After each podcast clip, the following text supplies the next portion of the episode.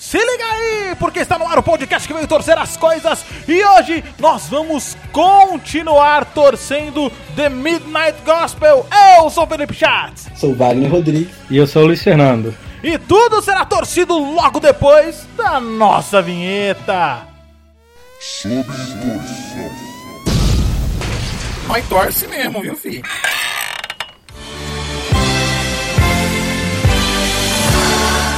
É isso mesmo, parte 2 do podcast sobre um podcast.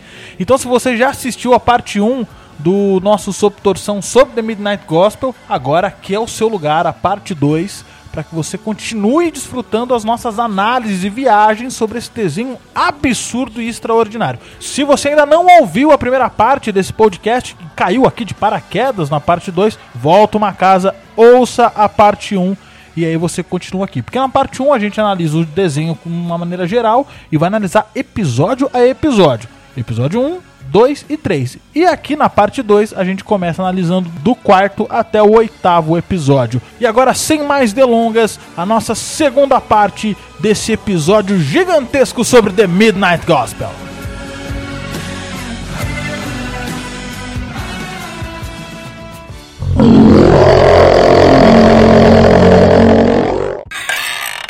Saudações, mestre. Fiz um escaneamento profundo ontem à noite e encontrei um planeta que acho que vai te interessar. Ah, o que, que é isso? Tá parecendo uma... Mercurita.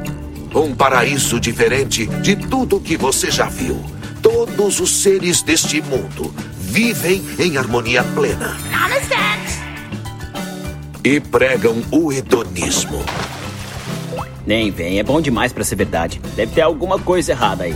Se isso é errado, eu não quero estar certo. Espero que não se importe, mestre. Mas criei um avatar erótico para você. Desenvolvido para que aproveite ao máximo todas as orgias oferecidas no planeta. Nossa, que cara da hora. Bom voyage, mestre. Iniciando simulação em 3, 2,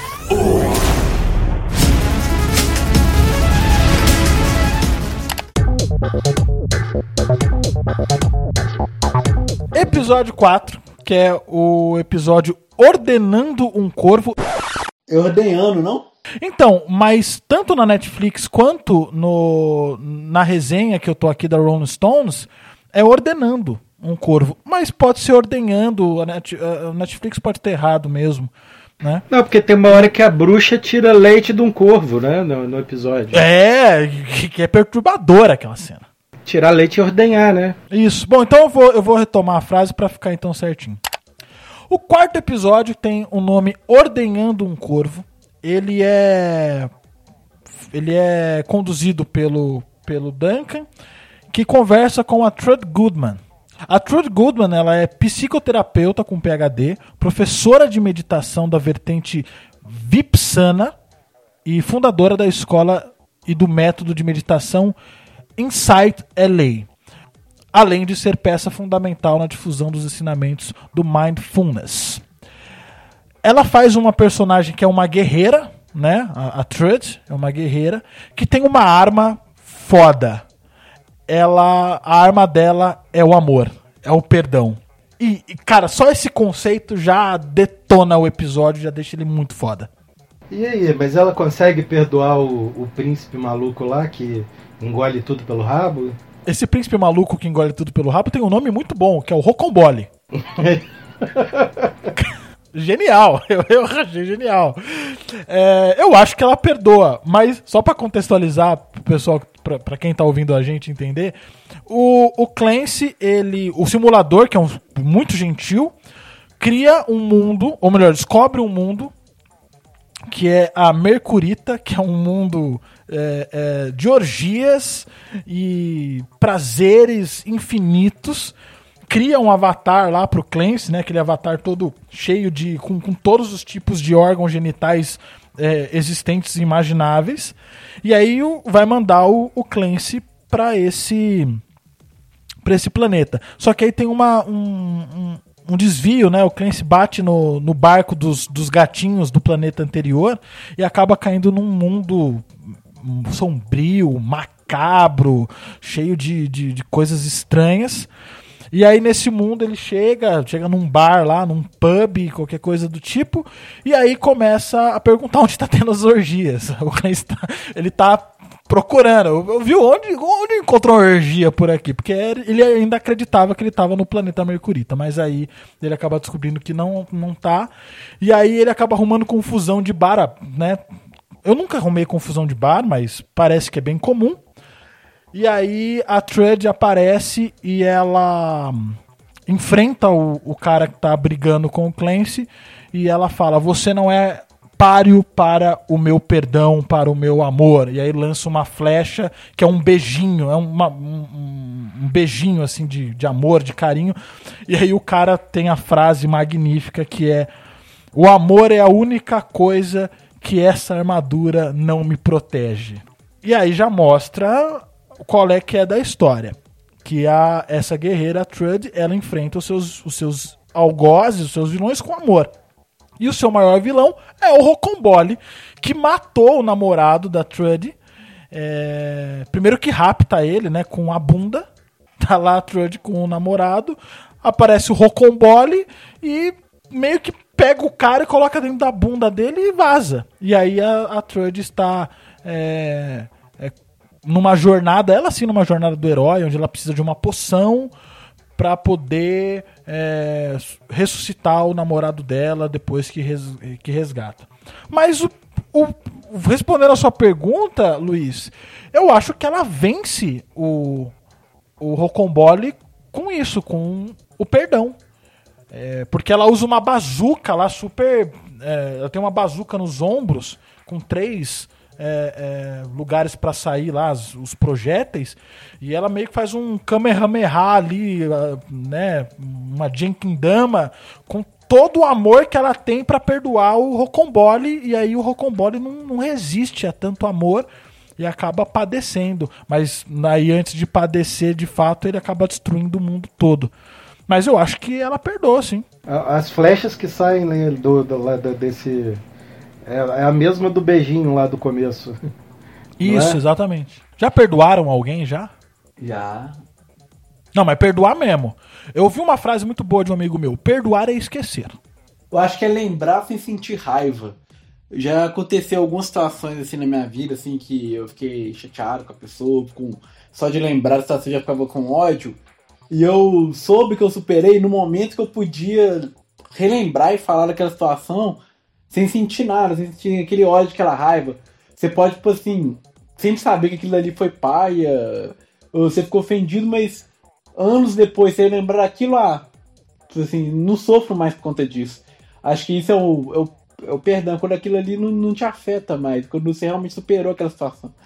Outro dia eu li uma coisa tão legal sobre perdão, que o, que o perdão ele é uma construção e, e, ele é uma construção no tempo e ele é ele tem que ser construído devagar.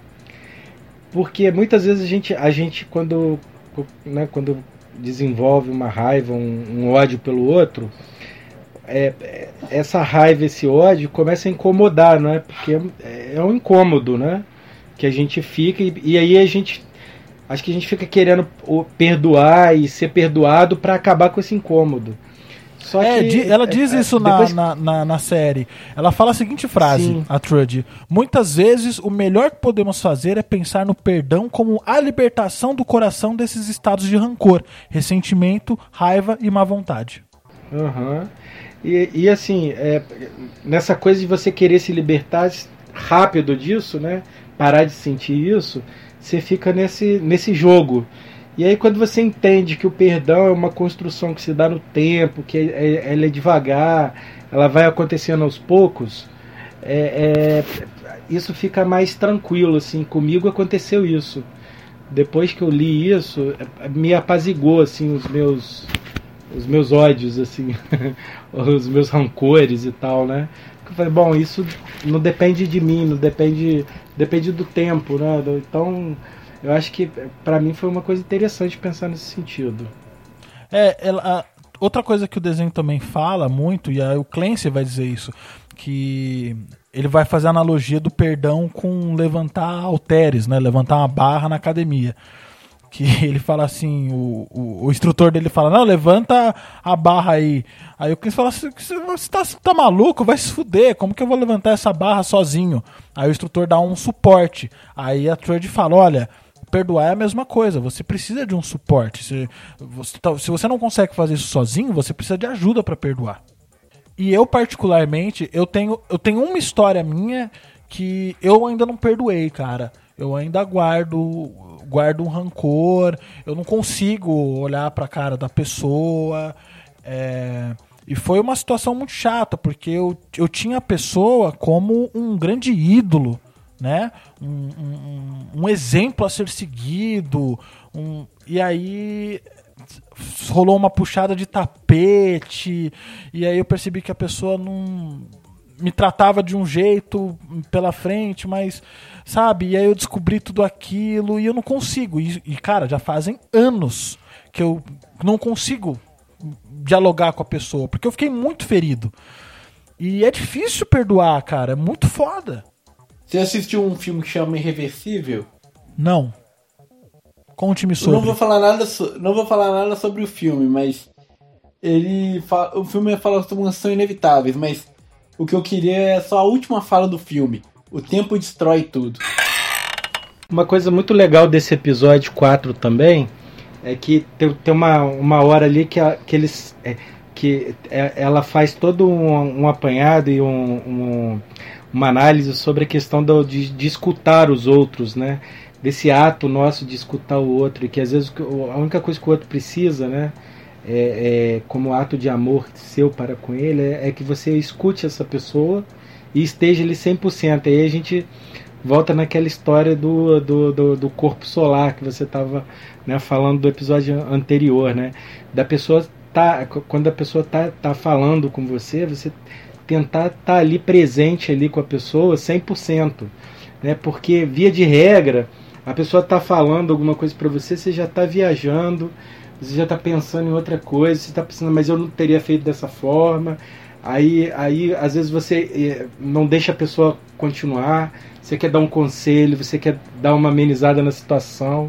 Né? E às vezes tudo que a pessoa precisa é estar tá ali, que você fique ali atento, 100% do lado dela e com a atenção total voltada para ela, né?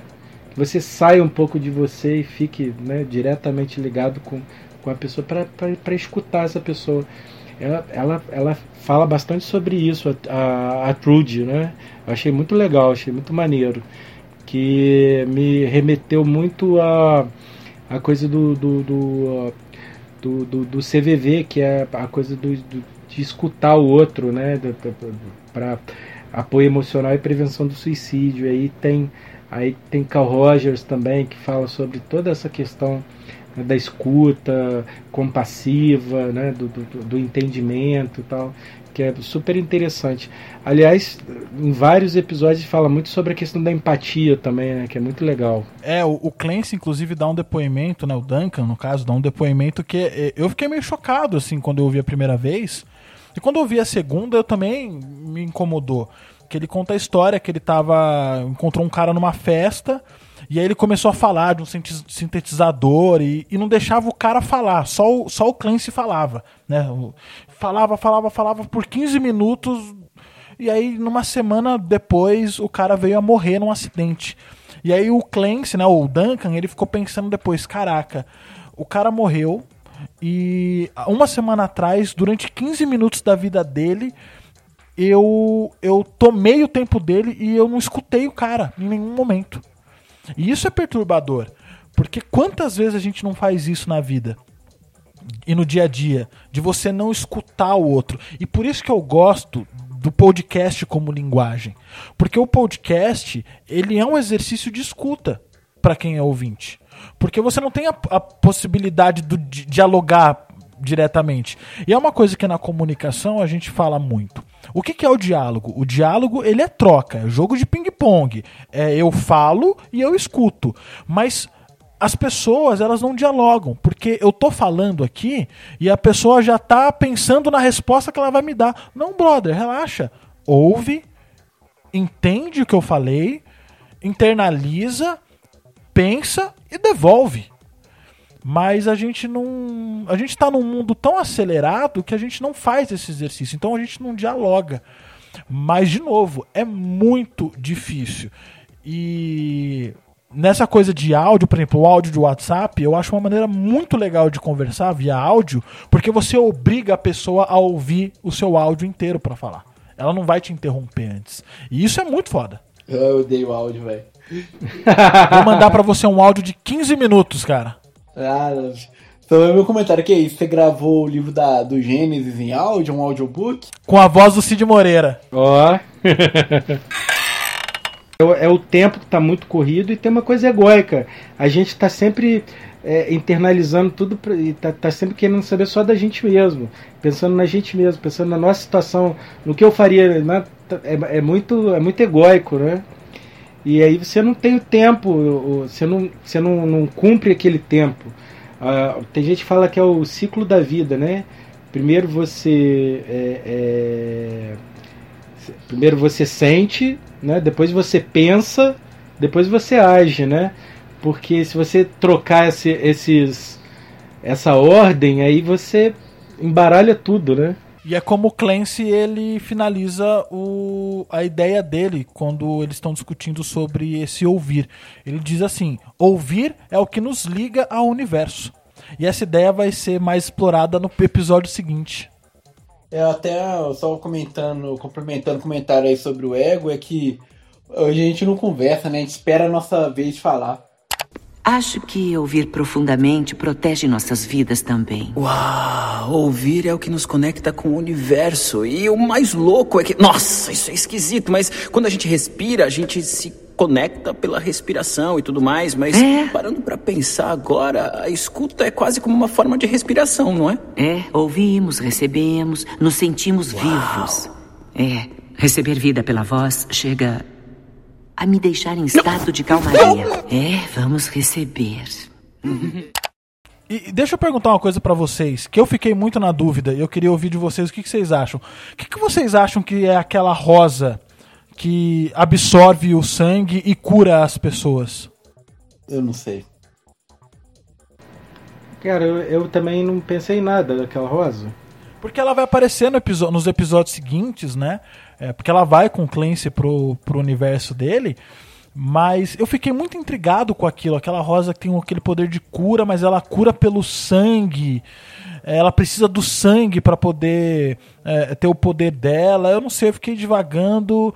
É, adoraria ter uma rosa daquela, ia ser muito sensacional. é, mas eu fiquei pensando nela, sei lá. E aí depois tem uma coisa meio Pequeno Príncipe, né? Que o, o Clancy ele começa meio que adorar aquela rosa lá naquele planeta dele. Não sei se foi uma pitada, né? Disso, mas alguma coisa tem, a gente só não conseguiu interpretar.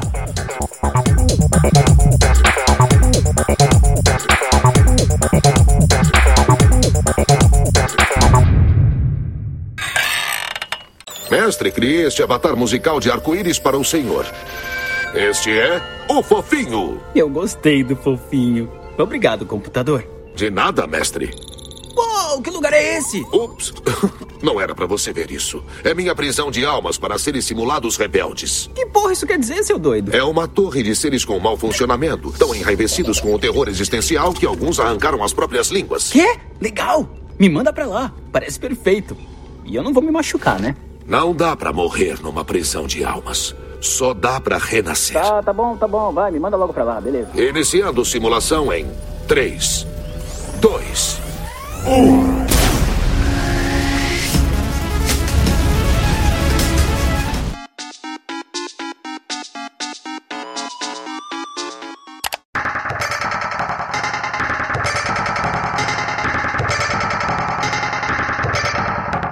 Cara, esse. Ó, o episódio 5, eu quero muito ouvir o, o que 5 é o mais legal. Eu sabia que você ia dizer isso. Eu sabia. Mas eu quero muito ouvir o que você tem pra dizer, porque nos, no, nas, nos episódios anteriores, nos, não, nos podcasts anteriores, é, você já, já sempre se mostrou muito mais ligado ao espiritismo, a questão da evolução, uhum. e é o que eu mais peguei desse, desse episódio, que é o episódio que chama Rei das Colheres. E quem participa do, do Rei das Colheres é o Jason Love. Ele é professor de meditação, pesquisador, editor e autor de livros como Generation Hacks, Ultra Culture Journal, The Angelic Reformation e Queen Valentine. Eu não sei se esses livros eles têm tradução para o português, mas todas as obras têm como tema em comum o mergulho e a tentativa de entender o que significa existir, como existir da melhor forma possível, como entrar em contato com o que não vemos e como entender o universo interior e exterior. Cara, é muito filosófico, é muito espiritualizado esse episódio, porque o Clancy ele ele vai para esse planeta que é um, um, um planeta presídio. É, tem muito do, do, panóptico aí também, não sei se vocês perceberam, mas é uma construção panóptica, aquele presídio. E aí ele chega destruindo tudo, aí acaba numa cela, e aí ele fica preso dentro dessa cela com dois sujeitos e um passarinho, que é interpretado pelo Jason Love, que tá ligado por um fio, que ele diz que é a alma do, do personagem que, que acaba fazendo todas as ações. Mas o que eu peguei desse episódio é que, e também para mim é o mais legal, é que assim, é um episódio que fala sobre evolução. E fala sobre karma também, né? É o eterno retorno, mas na versão hinduísta budista, né? E o, agora, o que eu achei mais legal nesse, nesse episódio foi eles trouxeram aquela o, a coisa do, do, do, do, antigo Egito de pesar o coração, né? Então, assim. Muito é, bonito, isso, cara. Muito legal é, isso. Aquilo é muito, né, porque aquilo é o julgamento de Osíris, né? Que o, o as pessoas, quando morriam, né, eram levadas para o subterrâneo e ali era, era pesado o coração dela. E o, e o coração, lá no Antigo Egito, ele tinha uma ele, ele tem a ver com essa questão da bondade da né, da, da, é, é, é, da vida virtuosa. E aí se o coração o coração é, quanto mais virtuoso você é mais leve é sua, o seu coração né? E aí ele o seu coração tinha que ser mais leve do que o peso da pena. Essa pena que era pesada nessa balança era da deusa Ai meu Deus, é Maat, que era uma pena de pavão. De pavão não, de avestruz. Era uma, era uma a pena de, de avestruz. E aí, se o seu coração fosse mais pesado do que essa pena, ele era devorado por uma outra deusa que eu esqueci o nome. E você ia para uma coisa que, a grosso modo, era o um inferno pra gente se o seu coração fosse mais leve, você ia para o céu, né? Então isso era, era tipo uma, é uma mitologia egípcia, né? Está dentro do livro dos mortos e que incentivava as pessoas a construírem um karma positivo, né? E aí todo o episódio ele vai mostrando isso, a questão do karma, né?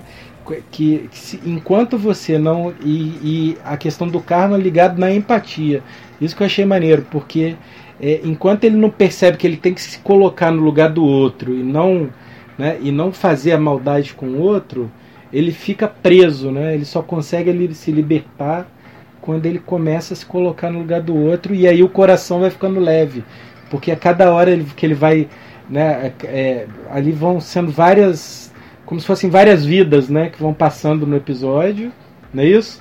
E aí, de, acor de acordo com o que ele fez. Isso, e, e, o coração é representado por um bicho mó estranho. É uma. É uma um, sei lá, um, é uma, um peixe piranha? O que, que é aquilo? Não sei. É um monstro. É as trevas do coração dele. É. Então, e você vai notando que quando, quando ele vai tendo atitudes melhores, o coração vai ficando mais bonitinho, mais bonitinho, até que no final ele o, o coração vira um vira um, uma máquina do tempo que ele consegue organizar as coisas. Muita viagem, né? Não, e sem contar, eu acho muito bonito a estética desse episódio, porque a cada vez que ele, né, que ele morre, e aí mostra umas imagens, né, que fo ah, foge é. da, da, uhum. da, estética original do desenho. E aí começa com imagens de ódio, de raiva, a imagem de medo, a imagem de acolhimento, aí até as imagens que mostram né, essa evolução do personagem. Eu achei que é, uma, é um episódio muito voltado para a questão da, da evolução e pro lado do espiritismo também. Porque o que, o que, que estamos fazendo aqui se não é, para aprender a evoluir? E a cada morte e, e, e, vida dele, a cada ressuscitada que ele dava, ele tinha uma experiência prévia e ele sempre evoluía. Tudo bem que no Espiritismo não é assim, a gente não tem essa experiência prévia.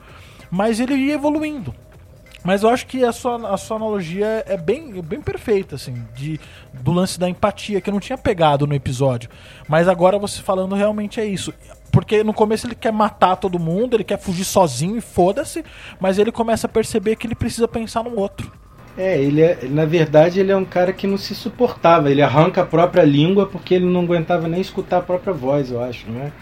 Então quer dizer, e que é um pouco daquela coisa que eu acho que é, que todo né, que to, todos nós temos um pouco. Tem dia que a gente não está nem se suportando, né? E aí sai fazendo as atrocidades, né? Despejando em todo mundo uh, uh, o mau humor que a gente acorda, né? É, então assim é, é muito interessante. E eu percebi que tem a ver com empatia, porque em determinado momento, né? Não sei se você lembra, ele vai matando, né? As pessoas para poder conseguir fugir em determinado momento ele para de matar, ele dá um jeito de fugir da pessoa sem matar a pessoa, e ele olha para a pessoa e vê e se vê é, na pessoa, aparece a imagem dele na pessoa. Então ali, ali que foi a sacada da empatia. Ele não só evita é, matar as pessoas, ele ainda salva algumas. Ajuda, né? Ele ajuda, né? Também, né? Cara, tem uma frase nesse, nesse episódio que é muito forte. A, a frase é a seguinte: é uma treta ter um corpo. Dói. Olha essa frase. Não, quando você falou assim, é uma treta ter um corpo, porque aí levando pro lado do espiritismo, kardecista, não sei o que, né? E até do, do, do, do platonismo, né? Do, do é, é, que esse mundo que a gente vive é, não é o mundo não é o mundo ideal, não é o mundo verdadeiro. Aqui é o mundo das dores, aqui é o mundo onde você vai estar sendo colocado à prova e lapidado o tempo todo, né? Onde você vai ter que aprendendo vida após vida, né? Que você tem que ter esse processo de empatia para poder, né? É, poder alçar outros planetas mais mais ditosos, né? Então, quando você fala assim, ter um corpo é como é que é ter um corpo? É uma treta ter um corpo, dói. É, é uma treta teu corpo, dói. Então, é, me remeteu muito a essa questão, né, que está encarnado, né, coisa de estar tá encarnado. A dor é uma companheira do, do, da gente que está encarnado, né? Assim, quem nunca sofreu de dor, quem nunca está sofrendo de dor, né? Se não é uma dor física, é uma dor emocional, né? Então, quer dizer, assim, acho que tem muito a ver com isso. Não foi o Nietzsche que inventou a história de eterno retorno no, na, ah, não? Não, na filosofia oriental já tem. Aí toda essa coisa de reencarnação tem a ver com o eterno retorno.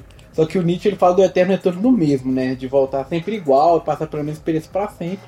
Ele fala, pelo que eu entendo, outro sentido, de você usar isso como motivador para viver a melhor vida possível.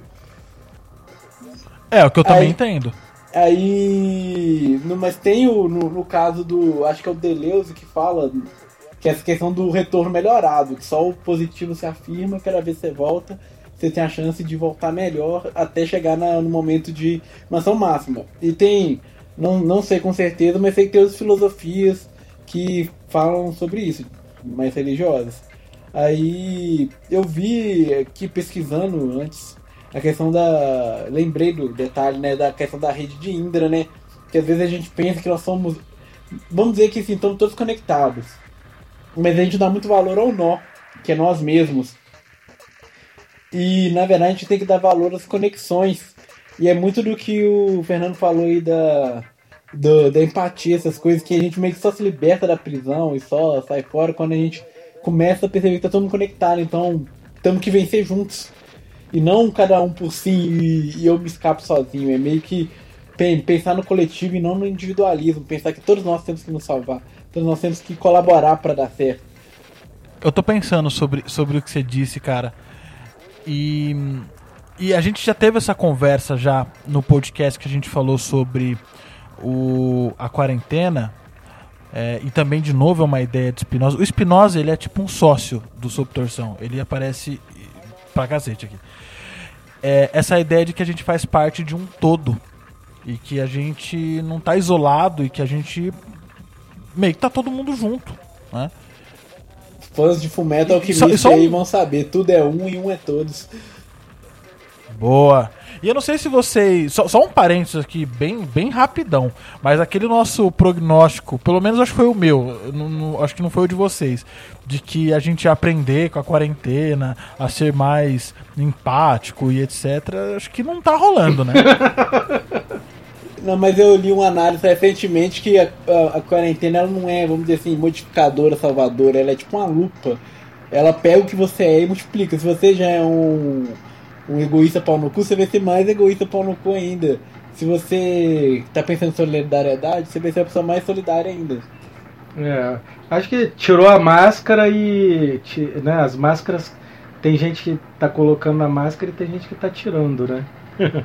Não, e, e tem uma conexão interessante com esse episódio, porque assim, é, no Brasil, não. Mas o mundo já enfrentou uma pandemia que foi tão nociva, acho que até mais, do que a Covid-19, que foi a gripe espanhola. Teve no Brasil e aí, também. na conex... é, o Brasil, é, o Brasil sofreu. é, a gente até perdeu um presidente, né? O... Foi um presidente ou um governador é, que morreu? O presidente e o vice depois também. Todos dois. É, no caso do, do, do episódio, ele sempre volta para a mesma situação. E o, o fato do, da beliche cair em cima da, da comida do, do parceiro dele, aí o parceiro dele roubar a comida dele, isso sempre acontece, em todas as, a- as voltas. E por ele ter aprendido com a, a questão anterior, ele vai evoluindo. E a gente parece que não, não passa por esse processo. Porque eu não sei se a gente esquece o que a gente aprendeu, eu não sei se a gente é, ignora o que a gente aprendeu, eu não sei se a gente não aprendeu, mas é, é muito difícil a gente evoluir como sociedade, eu falo, não como indivíduos. Mas como sociedade é muito difícil. A gente já viveu situações semelhantes em outras, em, em outros quesitos. A gente está falando, por exemplo, da eleição do, do Biruliro. É, poxa vida, a gente já viveu uma ditadura militar como sociedade. E aí você vota num cara que enaltece a ditadura militar, enaltece ditadores, torturadores. Será que a gente ou a gente esqueceu, ou a gente ignorou, ou a gente não aprendeu mesmo? É que eu vi um comentário muito bom, eu, agora eu não sei quem falou. Mas estavam falando sobre a questão da pandemia mesmo, foi num dos vídeos do Atila. Aí eu não, não vou lembrar quem fez esse comentário. Mas a pessoa falou: a única coisa que a história ensina é que a história não ensina nada. As pessoas repetem, vivem em ciclos, repetem os mesmos erros desde o mundo é mundo. Eu li durante a pandemia o livro do Camus, A Peste, para tentar escrever nos dias de hoje. Eu acho que em outras pandemias rolaram, rolou as mesmas coisas, as mesmas questões. A gente não aprende, a gente esquece o passado e repete os mesmos erros. A gente, talvez, no plano geral, a gente dá pequenos passos para frente. Mas a história, infelizmente, não ensina. Se fosse assim, o Hitler não tinha perdido na Rússia, morrendo de frio igual Napoleão. Nossa, pode crer, pode crer. Foi arrogante, né? Foi arrogante. Burrão, né? Foi, foi muito burrão, né? Pelo amor de Deus. Bom, e aí o desenho, o episódio, né? Ele vai pro seu desfecho. Porque aí o personagem vai evoluindo, descobrindo que ele precisa ajudar os outros, ele precisa, é, para fugir da prisão, né? Ele precisa ajudar todo mundo, não só escapar, não só sobreviver. E aí ele vai, né? A cada tentativa, uma morte, a cada morte, uma evolução, e ele vai aprendendo até que na última tentativa ele acaba morrendo, ele acaba caindo lá num, num, num, desfiladeiro, enfim, ele cai, morre. Só que ele aprende, né? Ele, en- enfim, aprende, a, a- ele evolui. E aí o coração dele, como vocês já falaram, ele vai virar, lá no julgamento, ele vira uma máquina do tempo. E aí ele começa a brincar com sua máquina do tempo pra descobrir como ela funciona. E ele pega uma carona com o Clancy. O Clancy, quando chega nos planetas, ele chega que nem um meteoro.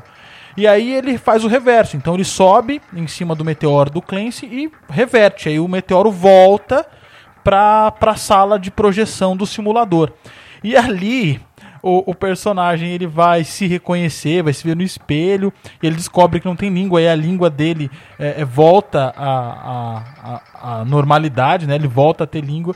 E aí, cara, quando você menos espera, ele canta uma canção assim bonita pra caramba. A letra é caótica, obviamente, mas a canção é de uma beleza, né? E aí o desfecho é legal desse, desse episódio porque na canção vai mostrar o quanto é, nós fazemos parte dessa rede e o que importa não é o nó, né? Como vocês também disseram. O que importa é a rede toda e você só se liberta quando você descobre que você faz parte de um todo. Beber o sangue de um guarda da prisão que eu acabei de matar. Eu me sentia livre assim. Ver um prisioneiro chorar, pois mijo em seus olhos, acabei de jogar. Eu me sentia livre assim. Agora eu vejo enfim que a prisão estava dentro de mim. Que o mijo que eu jogava só causava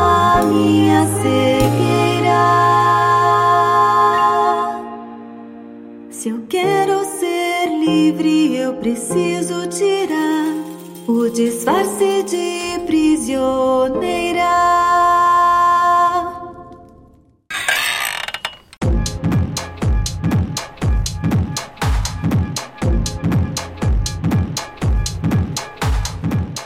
Episódio 6, Mente Superlotada.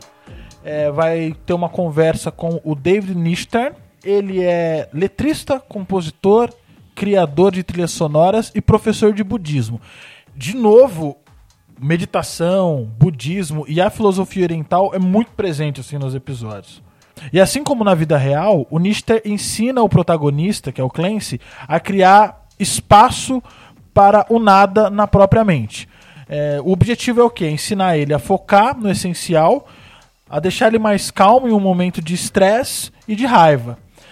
E o episódio, na verdade, ele metade do episódio ele, se, ele acontece lá com o conflito da, da do simulador que está com defeito, que o, o, o Clancy ele não faz manutenção.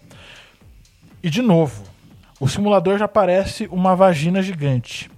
E para você fazer a manutenção, você tem que deixar ele lubrificado. É, se, se você tinha dúvida de que o simulador é uma vagina gigante, acho que essa dúvida não existe mais. e aí nesse episódio, né, no começo o Clancy ele ele ele fica procrastinando. O Clancy mostra o quanto ele é procrastinador. Primeiro que ele recebe uma ligação da irmã, ele tá, ele tá fazendo uma corrida de lesmas, como se ele não tivesse nada pra fazer da vida, tá fazendo uma corrida de lesmas. Aí ele recebe um telefonema da irmã e a irmã começa a falar: Olha, não liga pro dinheiro, não, não tem problema, mas cara, é, para de ficar fugindo da realidade, é, enfrenta a vida, você precisa, sabe, criar, criar responsabilidade. E aí ele fica super bravo, desliga o telefone, e aí ele quer conhecer os vizinhos, e aí os vizinhos também tem um monte de simuladores, tem uma fazenda de, de vacas que são lanternas verdes e que dão aquele lubrificante pro para você usar no, no simulador. E aí ele contrata um cara que tem um bigode que vive crescendo para consertar o simulador dele. E cara, aquelas cenas daquelas bolhas coloridas que cada bolha faz uma coisa com a pessoa e uma coisa bem ruim, diga-se de passagem meio perturbadora e o episódio fica nisso, contando esse desfecho dele é, tentar consertar o aparelho dele até que ele consegue e aí ele vai parar. É, o, o, simulador obriga ele aí a, ao encontro do David Nishtern para realmente tipo tentar encontrar essa iluminação que a gente já vem, vem falando no, no decorrer desse podcast. Todo meu trabalho já era! Como é que eu ia saber que você precisava dessa porra de óleo todo dia? Mestre, eu falei pro Não senhor. falou não. Quando? Te mostrei há uma semana. Isso faz uma semana. Te mostrei um dia antes Tá, disso. duas vezes. E quando estava na Tá, rede. três vezes. Grande merda. Te mostrei há cinco Aí minutos. já era tarde demais. Mestre, ficou claro pra mim Eu não preciso tem de você evitado lidar com o mundo real sou enquanto ou explora os o meus que eu preciso fazer universos. com a minha vida de merda. Posso sugerir que se encontre com o meu amigo David? Desde quando você tem amigos, Ele porra? mora em Butão 78914. É mestre de meditação. Eu não quero conhecer esse seu amigo chato do caralho. Você pode ser o xerife polvo. Por que você não vai doar? Bom voyage, mestre. Seu filho da puta! Divirta-se. Cala a boca! E aí o cara ensina ele a meditar. E. Enfim, eu nunca. Eu confesso, eu nunca meditei na vida. E eu fiquei muito tentado a tentar meditar com o, o, o episódio. Eu, eu fiz a meditação transcendental, né? Então a meditação transcendental você tem um mantra e aí você vai repetindo aquele mantra, você tem que estar sentado, num ambiente calmo tal, e você vai repetindo aquele mantra e aquele mantra vai vai se internalizando em você até que você fica só dentro daquele mantra, você perde, né? Você, você perde a, a- o interesse por todo o resto, só fica interessado no, no som do mantra que você está produzindo dentro de você mesmo. Mas esse né? mantra, ele é o quê? É uma palavra? É uma, uma espécie de oração? Ele é uma palavra que ela é feita para você, porque o, o mestre lá que você vai, ele faz uma anamnese, você conta a sua história para ele, e tal, tal, e aí depois, de acordo com aquilo tudo, com o gênero, sei lá, espécie, hum, bom, é, ele faz lá uma análise e ele, ele, ele te dá um mantra que ele fala que é só seu, que você não pode não pode dividir com ninguém, né? É, e, e aí você manda ver. Assim, é, não consigo meditar direto, não. Deveria meditar todo dia, não consigo. Só- agora, hoje em dia, só estou meditando quando, quando o bicho pega. E uma coisa que eu achei que era, foi, tá muito comercial essa parada de, de, de meditação aqui no, no, no Ocidente, né? Isso virou uma indústria de fazer dinheiro, cara, porque eles cobram, sei lá, eu paguei 1.500 para ter um mantra, para aprender a meditar, entendeu? É, Caraca, Enfim. 1.500 reais? e eu, e eu comecei a ver que. É. É, sério. Porque assim. é, Aí você tem, o, tem as palestras, tem os treinamentos, né? Tem o mantra, tem lá o, o, o ritual que você que você adere lá ao seu mantra, você entra em contato com ele, sei lá. Eu achei uma parada muito comercial, entendeu? Assim, é, eu acho que tá tudo se comercializando muito, né? Enfim, até essa parte de espiritualização tá sempre foi, né? Não é só agora, né? O cristianismo sempre foi super né? os, os dízimos e as, as, as contribuições da vida, né? A, a venda do perdão e tal, tem, tem tudo isso. Isso é histórico, né? Sempre- Mas é, virou uma indústria, porque aí tem, aí tem a empresa, aí tem a, a o, escri- o escritório, tem o local onde você faz, aí tem que pagar isso tudo. Não, né, porque é, é um custo caro, aí tem que ter duas pessoas, tem que ter a mestre que vai, só vai fazer aquilo precisa de um salário. Eu entendo né, que tem todo um processo, mas é caro, né? Uma coisa cara, né? Assim, sei lá. Não sei, aí isso me desacreditou um pouco, essa coisa do de de estar dentro de um, de um modelo tão capitalista, entendeu? Olha, eu não medito porque eu não sei ficar em posição de lótus. Eu não tenho elasticidade pra isso. Então eu fico. eu- acho que o legal de meditar é você ficar numa posição de lótus. Pô, eu sou fã de Cavaleiros do Zodíaco, cara. Eu vi o Chaka de Virgem, o cara até flutuava, cara. Eu não vou ser, eu não, vou, eu não consigo ficar em posição de indinho ali. Eu não tenho, não, não tem como. Eu, eu fico meio, meio zoado. Então eu- não vou meditar, cara. Se, se, se você falar pra mim agora, Luiz, não, você pode meditar sentado, porra, eu medito. Se não, precisar ficar.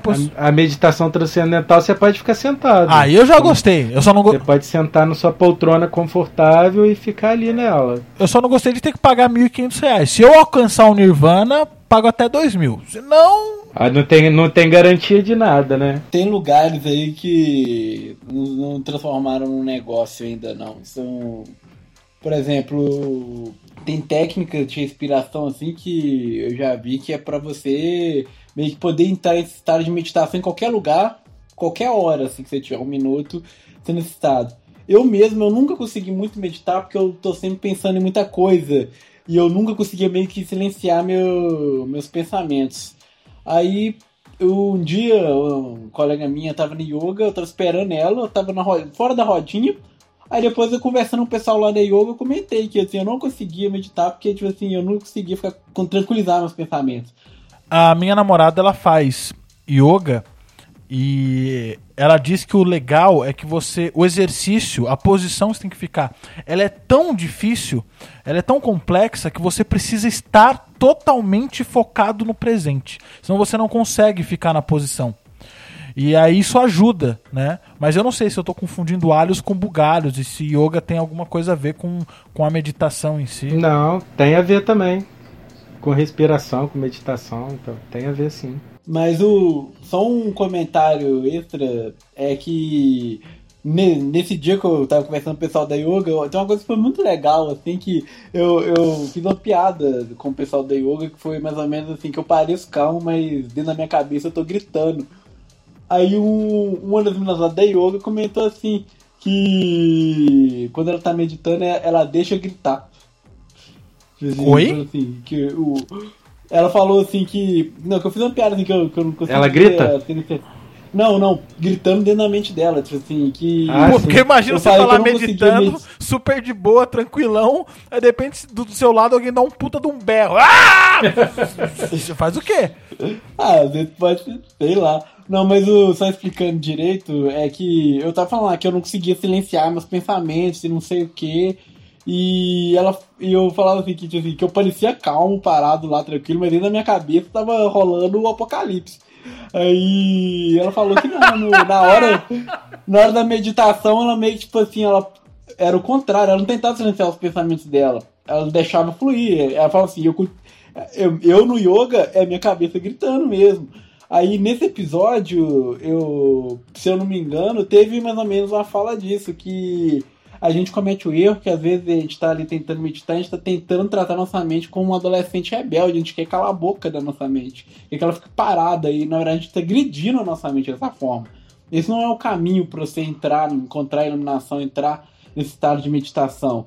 É mais ou menos você entender e deixar os pensamentos fluírem mesmo e, e ordenando as coisas no processo. Você vai aprendendo o, até que em dado momento talvez você consiga silenciar sua mente se for preciso. Mas eu tava, vamos dizer assim, tentando fazer errado, tentando calar a boca da minha mente. Assim. Isso não é meditar.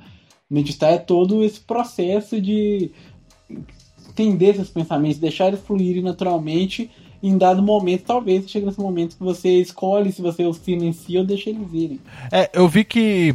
Eu lembro desse episódio que ele fala em três situações né, da meditação, três estágios. Que é o silêncio para você escutar, a calmaria para você sentir e o espaço para você se permitir. E isso é muito bonito, mas, de novo, é muito difícil o primeiro estágio, que é o estágio do silêncio. É muito difícil você ficar em silêncio hoje em dia. Porque, de novo, a gente tá num mundo em que, cara, você tá online o tempo inteiro, tudo acontece. E, e, eu não sei se esse silêncio é um, é um silêncio metafórico ou é um silêncio literal. Eu acho que é um pouco literal também. Eu não sei dizer. É, você pode fazer meditação, por exemplo, sentado no banco do metrô, cara. Tem gente que consegue. Porra! Né? Imagina o barulho, o ruído que tem, né? É, é, tem muita gente que faz, né? É, eu acho que é treino, é prática, né? No começo é, é muito difícil, depois vai ficando mais fácil. É, citando Bojack Horseman aqui, um das cenas que eu acho as melhores, é, da cena lá do que o Bojack ele ele sempre vive a vida sendo babaca de sempre. Aí quando ele quer ter um morro na casa dele, a gente vê a segunda ou terceira temporada inteira um babuíno subindo, correndo aquele morro e o Bojack nunca tenta. Aí quando ele tenta mudar de vida, ele vou tentar subir esse morro correndo. Ele dá uns três passos e já cai acabado. Aí finalmente o babuíno para e fala com ele. Fica mais fácil, mas tem que fazer todo dia. As técnicas, aulas de técnica de inspiração que eu tive a oportunidade de fazer, era mais ou menos não era sobre ficar realmente em silêncio, silêncio total absoluto. era para você saber, vamos dizer assim, ficar tranquilo com a situação. Era pra você realmente, você tá parado no ponto de ônibus, o mundo acabando, mas você tá em paz. É muito sobre esse estar ali no agora. É meio que acalmar seu coração, seu espírito. E no começo eu também achava que era um silêncio literal, você fica com a mente vazia. Eu acho que isso pode até ser um estágio, mas não é necessariamente isso. É, você realmente tá ali naquele momento, naquela hora, concentrado ali na sua inspiração e deixar as coisas fluírem naturalmente. E no episódio eles falam o quê? Quando eh, o, o quem diz isso é o próprio Clancy, ele fala assim: "Quando aceitei estar aonde eu estava, em vez de desejar estar em outro lugar, tudo melhorou". Então eu acho que é você aceitar o lugar que você está, é, e entender esse lugar como, como parte do todo, você como parte desse lugar. Então, o cara que medita no, no, no, metrô, por exemplo, ele, eu acho que ele não tá fugindo do metrô. Ele se, se integra àquele lugar e aceita estar naquele lugar. Acho que por isso que para ele funciona. Talvez, talvez seria isso? É, é meio que. Eu não sei, é um estado de, de consciência diferente. Eu acho que só quem realmente é profissional da meditação que poderia falar melhor nesse momento o que, que é. Eu, eu nunca consegui realmente, então eu não sei. É, eu acho que é, é, é, porque. Por isso que eu gosto da meditação transcendental, porque ela tem um. As que tem um mantra, é mais fácil de você se ligar no mantra e se desligar de tudo. É porque a questão do mantra é que você, é, você vai, vai se aprofundando tanto no mantra e aí o mantra vai se aprofundando dentro de você dentro da sua mente, né? E aí chega uma hora que você nem vai precisar do mantra, né? Mas assim, o mantra é tipo. Aí vamos voltar lá, é tipo uma palavra mágica para você abrir um, esse espaço dentro do seu corpo para você chegar nesse, né, nesse, nesse instante de silêncio profundo, mesmo estando num, num ambiente totalmente ruidoso. Né? Então é, é, é, muito louco, assim, mas eu acho que é questão de muita prática mesmo. A prática. E assim, você tem que fazer tudo todo dia, né? A meditação, às vezes duas vezes por dia. Não é tão difícil chegar num, rápido numa, num, numa situação legal de prática, assim, né? Você tem que fazer todo dia, né? Então. Mas eu não consigo não. Eu faço agora, hoje em dia eu faço quando. Quando o bicho pega, eu faço mas eu já teve uma época que eu fazia direto, duas vezes por dia, e, te, e tive situações muito interessantes, assim, é, umas viagens muito legais dentro da meditação, entendeu? Tipo, coisas muito maneiras, assim. Conta uma aí. Ah, tipo, insights, assim, coisas que estavam me incomodando muito e eu não. Eu, e, e assim, me incomodaram durante muito tempo na minha vida e e só fui resolver ali na meditação. Por exemplo, eu morava com a minha avó e aí eu fui, fui morar na capital, no Rio, né, para poder estudar, fazer faculdade. E aí eu tive que, né, ela ficou sozinha lá na casa, teve que contratar uma pessoa para dormir com ela. E assim, em dois anos ela faleceu e eu fiquei me sentindo muito culpado. Eu fiquei achando que ela faleceu porque eu fui estudar fora, porque eu abandonei ela. Eu fiquei com aquele sentimento durante muitos anos na minha vida, né? E aí foi numa meditação dessas assim que é, é, que, que eu estava meditando e do nada veio uma voz assim falou ela morreu porque ela tinha que morrer naquela, naquele momento. E aí quando eu saí da meditação foi tipo transformador, entendeu? Foi muito maneiro. Assim, Caraca, assim, tipo, cara. Uma das coisas legais. Muito forte isso. Porque assim, o que eu, o que é. eu imagino como, como resultado de meditação, é, e é o que o personagem ele traz no desenho, é essa coisa de você buscar essa iluminação. É, uhum. E, o, o que, que você sente assim? Quando você medita, você fala que tá meditando agora quando o bicho pega. Você fica mais calmo? Você. O, o, o que, que se passa com você depois da meditação? Então, na hora da meditação, na hora que eu estou meditando, eu consigo esvaziar um pouco a mente, né? Porque às vezes o bicho está pegando porque você está ali pensando naquilo, você está tá, tá, tá, tá, tá na, paranoico naquilo, você entra na meditação, você para um pouco de pensar nisso. E aí o fato de você parar de pensar nisso acalma a sua, a sua, a sua mente e cria espaço para você conseguir soluções ou, ou dentro do- dos problemas que você está passando. Então, tipo, você está muito nervoso porque alguém falou ou fez alguma coisa. Aí você tá você- na meditação você né, você zera um pouco isso e aí você quando você zera você cria espaço na sua mente para pensar um pouco mais para se ah pô para ter até empatia no caso com o outro se for necessário né é, é, é um pouco assim tipo são situações diferentes né às vezes está muito cansado com dor por exemplo é, eu já fui meditar porque eu estava sentindo muita dor e aí depois da meditação a dor melhora então assim são Cara, que é muito louco isso. é. Agora, pode ser placebo, pode ser sei lá o que, as pessoas podem dizer, mas que realmente tem, um, tem uma função ali que, e que ela funciona, né? Eu acho que a, a meditação é igual uma oração. Tem gente que vai para a igreja, se ajoelha e ali na, na, naquele minuto de oração ela consegue melhorar uma dor, ela consegue ter uma solução de um problema, ela consegue ter um insight legal. Então, quer dizer, são mecanismos muito parecidos, eu acho, né? Assim, são só caminhos diferentes para chegar no mesmo lugar, não é? O, o, o lá o centro espírita lá, quando a pessoa, né, fica inspirada lá e, e tipo baixa um espírito, sei lá, um preto velho que conversa com você, né, no, numa, numa roda de umbanda. É, eu acho que é, é tudo muito igual, é, diferente, mas muito igual. Não sei se você me entende, se vocês me entendem, né? Ah, eu entendo, cara. Eu consegui pegar bem a sua, a sua ideia. E fiquei com vontade. Vou meditar. Vou tentar, já que eu posso fazer isso sentado, não preciso ficar em posição de lótus pagando mico. É. Vou sentar na- no meu sofá e, e meditar de boa. Tem, tem uma meditação que é a que a Tina Turner fazia, depois você procura. É, é porque é só uma palavra, e aí você vai. é, Essa dela é muito simples. Você foca num ponto e você fica repetindo essa palavra. É, Qualquer é, palavra que você quiser? Não, ela, é- é tem essa palavra. É, nag, né, é- eu esqueci agora, é, é, grande. É, é na, Nagiro, sei lá, é uma, é uma você vai você vai olhar fixamente para um lugar e vai ficar repetindo essa palavra e aí aquilo vai te levar num outro estágio de consciência, Tipo, é- é- te tira do, do- daquilo que você está naquele momento, né? E a Tina Turner usava isso porque pô, a vida dela foi fodida, né? Tipo,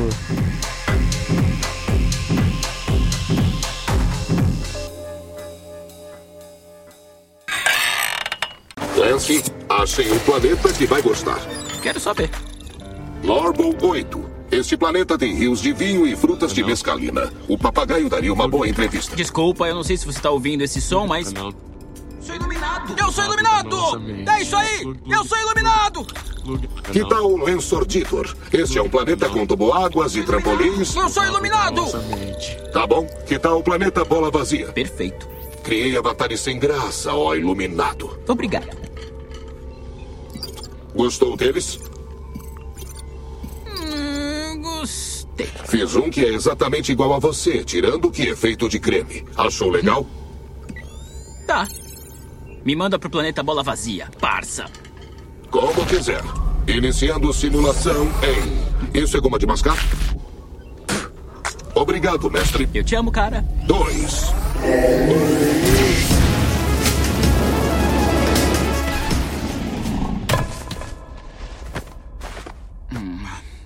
Pior que é só uma grande bola vazia mesmo.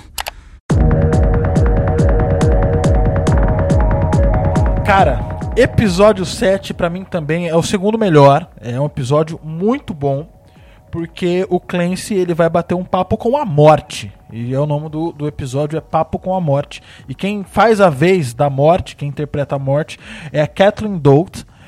Ela é blogueira, autora, youtuber e agente funerária. E esse fato dela ser agente funerária é, é muito bacana porque ela vai contar alguns fatos sobre a indústria da morte, né? E, e, assim, é muito, muito interessante.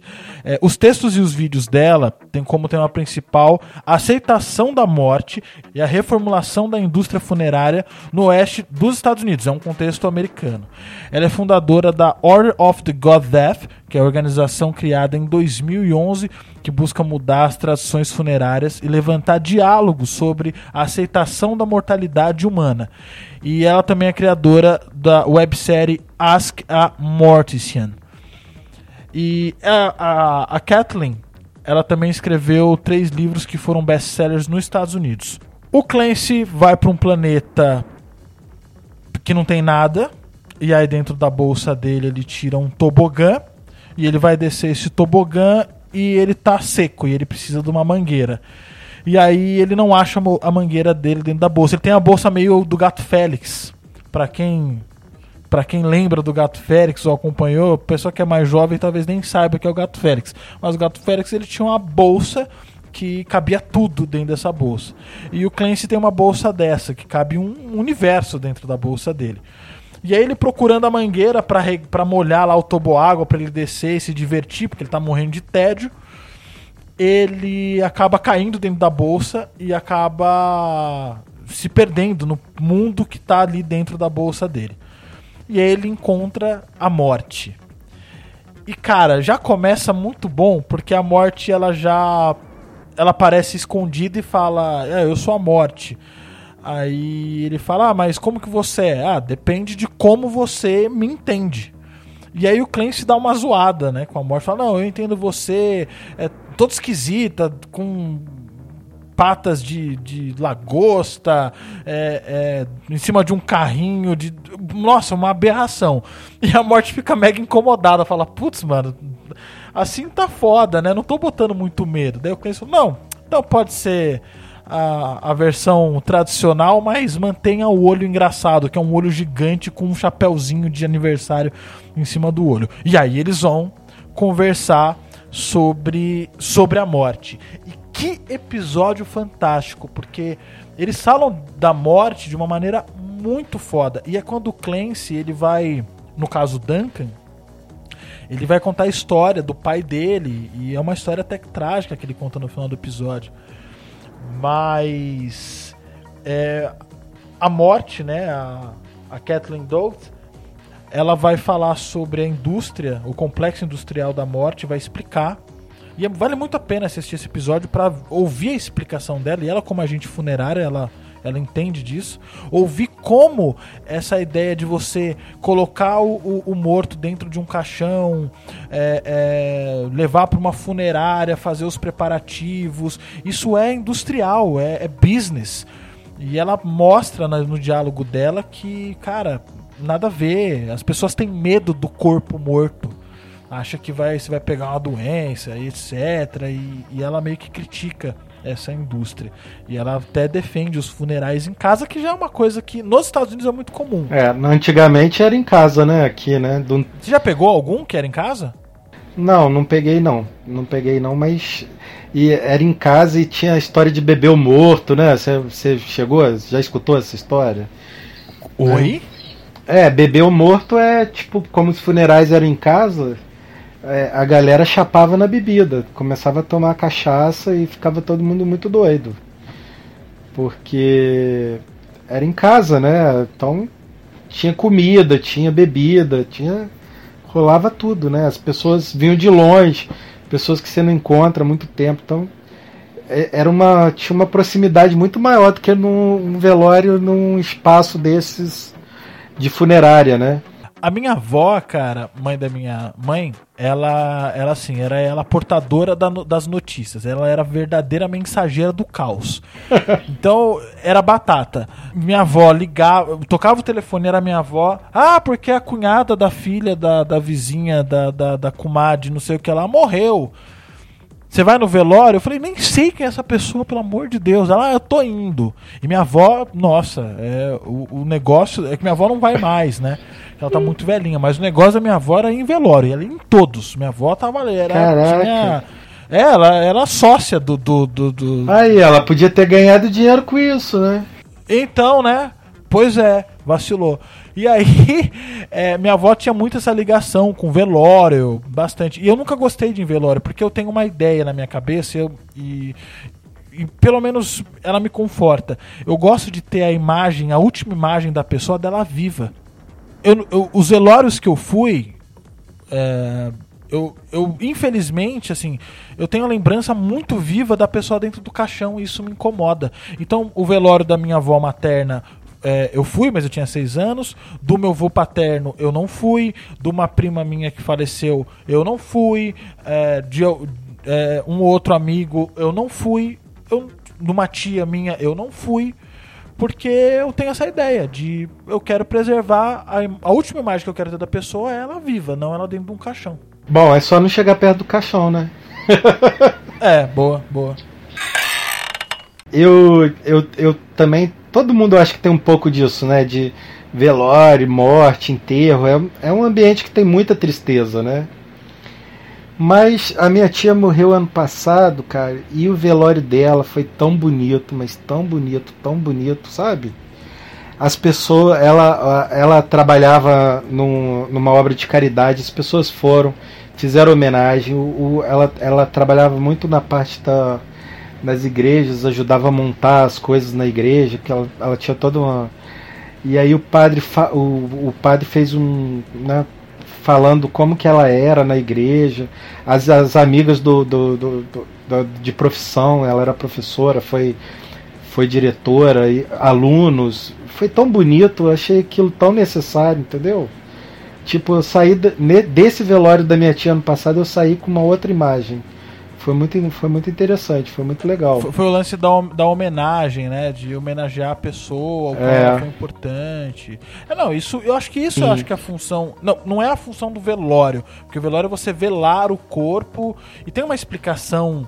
é, é, é, até cultural, que as pessoas velavam o corpo por algum tempo, pra vai que o cara, né, acorda aí e fala, opa! Acordei, hein? Não me enterra não. Não sei. Mas eu presenciei um velório, é, não foi aqui no Brasil, foi num, num contexto, num outro contexto, que foi bem diferente, pra mim foi muito chocante. Que é justamente aquilo, você vai lá na igreja, aí você faz é, bem aquilo que você vê em filmes, né? Que as pessoas elas vão lá na frente, fazem um depoimento é, para falar da pessoa, como a pessoa foi em vida, nananã. E aí vai um cortejo até o, atrás da igreja, porque normalmente em cidades pequenas, isso foi na Alemanha, cidades pequenas da Alemanha, o, o, o cemitério fica atrás da igreja mesmo. E aí a gente cortejou o corpo, e aí houve o enterro, enterrou o, o, o caixão, ou quando a pessoa é cremada, é levada a urna até o local ali também, a urna é colocada dentro de um- uma espécie de gaveta que tem ali. E aí, é, acabou isso, foi todo mundo para um, pra um restaurante, porque o anfitrião, né, no, no caso, a- a- o familiar do, do- do- da pessoa falecida, ele dá um, não é que uma festa, um café. Aí as pessoas tomando um café, comendo um bolinho, conversando. E eu falei, caralho, vocês acabaram de enterrar uma pessoa, vocês não têm, não coração? Ficar comendo bolacha agora? Eu fiquei meio revoltado com aquilo, eu não, não entendi. Mas depois, óbvio, né? Eu fui entender que é uma maneira de superar, de seguir em frente, vida que segue. Ah, nos Estados Unidos que é muito assim também, né? As- eles, É. eles vão pra casa da pessoa e tem comida, tem. Né? Tem, tem, tem todo um sistema, né? Tem todo um. Tem toda um, uma, uma logística ali, né? O, o enterro e tal, né? E ele finaliza na casa das pessoas, comendo, comendo, comendo, né? Assim, é, essa parte aí de velório eu tenho pouco comentar, porque talvez seja felizado ou não, assim, eu nunca tive muito. Não perdi pessoas próximas a mim. Então é uma experiência ainda que eu não posso comentar muito. Só assim no geral, que até muito do que falam no episódio que às vezes a nossa cultura ela lida mal com a morte. Tipo assim. É, eu tava, o meme do, dos dançarinos lá, acho que era de Gana. Aí aquilo ali vem porque na África eles têm uma certa cultura de lidar com a morte com uma festa, uma comemoração. É uma passagem. E no tem, eu acho que o pessoal conhece mais, sei lá, também como a cultura do mexicana também lida melhor com a morte, o Dia dos Mortos é uma grande festa e tem aquela ideia de que quando a pessoa é lembrada, de certa forma, ela ainda vive. E aqui a gente tem um medo terrível da morte, a gente até evita pensar para não sofrer por causa disso. E tem, acho que é Epicuro mesmo, que fala que não, não tem nada a temer na morte. Que ela é o fim das coisas. O que acontece depois, a gente não precisa se preocupar com isso, porque isso é o depois. E aí, é, eu até lembrei de uma fala que eu não sei onde que eu vi isso, mas é que se preocupar com o que acontece depois que a gente morre é tão sem sentido como se preocupar com o que aconteceu antes da gente nascer. É, assim, a gente tem que se preocupar com o nosso tempo mesmo. E aí eu, eu acho que foi, eu achei, eu, apesar da a morte com o olho estourado me deu muito nervoso. me deu um incômodo muito grande com o chapéuzinho ali. Eu tenho, sou muito sensível, sou muito sensível com de olho. E aí, mas achei legal o jeito que ela comentou assim como talvez não só dos atos funerários, como a gente tem que levar a morte como um processo natural, que é até uma coisa que fala sobre a série inteira, e no último episódio vai falar mais sobre isso. E eu acho até engraçado que eu acho que é nesse episódio mesmo que no final o, o Clancy ele canta a musiquinha que ele desiste de ser iluminado. É melhor ser você mesmo do que ser falsamente iluminado. Que eu acho que é ele meio que. ele fazendo as pazes com a realidade. Tem, começando a fazer as pazes com a realidade, né? Que é o que ele tava em fuga o tempo inteiro. E aí quando ele confronta a morte, ele me, e aceita que a morte existe, ele meio que tá pronto para realmente ficar em paz e talvez entrar em contato com a irmã dele e né, o que contato com a família dele no caso, né, que provavelmente a gente vai comentar no próximo episódio, que é essa realmente é esse processo de aceitar a morte na prática. Aqui é como se fosse a preparação de para ele entender a, a morte como um processo, como uma coisa que acontece na vida e tá tudo bem, e não tem que surtar por causa da morte. É só mais uma coisa e a gente vai passar por ela, às vezes, dos nossos entes queridos, vai ser sofrido, a gente vai sofrer, mas a vida vai continuar. O que, que vocês diriam no leito de morte de vocês? Já pararam para pensar nisso? Porque a morte vai chegar para todos. Vocês já pensaram no que, que vocês diriam? É, o que, que vocês gostariam de deixar de frase final, frase de encerramento, ensinamento.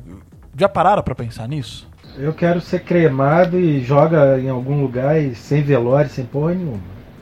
Isso eu já falei. Não, mas, mas, mas no leito de morte, imagina você que você tá, tipo, é, é, morrendo mesmo, você tá ali, nos últimos suspiros, você tá com alguém. O que, que você diria? Eu nunca pensei nisso. Eu também não. O episódio ele faz a gente se confrontar com essa ideia de como é que, como é que vai ser? Porque vai ser. Como é que vai ser na hora que você estiver morrendo? E, e, isso é um negócio muito louco de se pensar, porque eu, eu não sei se vocês já presenciaram. Eu não presenciei uma morte, do tipo, a pessoa morreu na minha frente. Mas eu presenciei o, o, o um caminho que foi bem próximo. Eu, eu, um tio meu muito querido da família ele morreu de câncer e a gente foi visitar ele no hospital e provavelmente alguém só o, o, o Wagner que felizmente não já disse aqui que não teve é, pessoas próximas morrendo é, mas eu fui visitar esse meu tio e eu fiquei muito em choque né é, com aquela situação é, porque ele era um tio muito adorado pela família, o, o, patriarca, né? Aquele cara que unia todo mundo da família para para as reuniões familiares, para as confraternizações. E eu lembro que eu, a gente sempre conversava sobre a história da nossa família, do meu sobrenome, de onde ele veio. E eu lembro que quando eu fui visitar esse meu tio, que vi, viria a falecer dois dias depois, eu troquei umas palavras com ele e eu falei, tio, pode ficar tranquilo que eu vou fazer a história da nossa família. E ele falou, por favor, faça. Eu acho que é importante. Eu acho que uh, é a sua missão dentro da nossa família é contar a nossa história.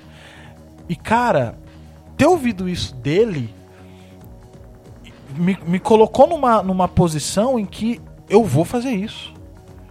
Nem que seja a última coisa que eu faça na vida. É, Não foi no leito de morte dele, mas foi a última coisa que eu ouvi dele e impactou muito. Eu não sei se vocês já tiveram esse tipo de experiência. Não. É, também não. E sobre o que, o que dizer no meu leito de morte, cara, eu também. eh, Eu não pensava sobre. Depois do episódio eu comecei a pensar. Mas, cara, eu não sei o que eu diria. Depende muito da pessoa, depende muito do lugar. Mas acho que eu. Eu diria algo que confortasse a pessoa do tipo: tá tudo bem. Eu eu tô tranquilo. Não, não, não, fique, não fique chateada. Não fique triste. Eu acho que eu tentaria, sabe, meio que deixar a pessoa calma. Tentando pensar agora, eu acho que eu ia fazer uma piada, velho, eu tenho certeza. É aquela mesmo aquela piada, né? Que é o que, que você gostaria de que as pessoas dissessem no seu velório? Aí um cara fala: Não, gostaria que olhasse pro meu caixão e dissesse: Esse foi um grande homem que ajudou muitas pessoas. Aí o outro falou: Não, eu gostaria que olhasse pra mim e falasse: Olha, esse sujeito, ele é um sujeito de extrema força, foi um sujeito que realizou todos os seus sonhos. Aí chega um terceiro cara e fala: Eu, se o que eu gostaria que as pessoas dissessem olhando pro meu caixão é a seguinte frase: Ih, olha lá, tá vivo, tá vivinho, ó, tá vivo.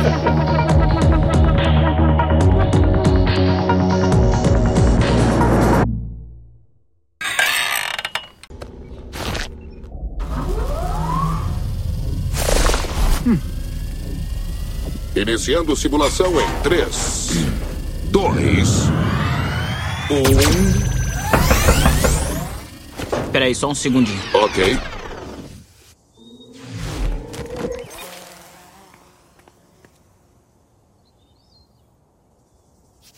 Mãe?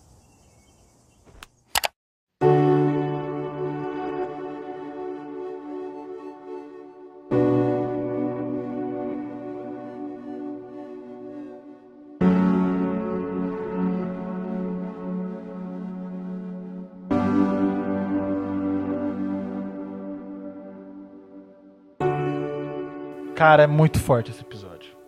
O episódio 8 E é, é, é bonito, forte. né? Muito bonito. Que é real também, né? O episódio 8 é intitulado Como Eu Nasci.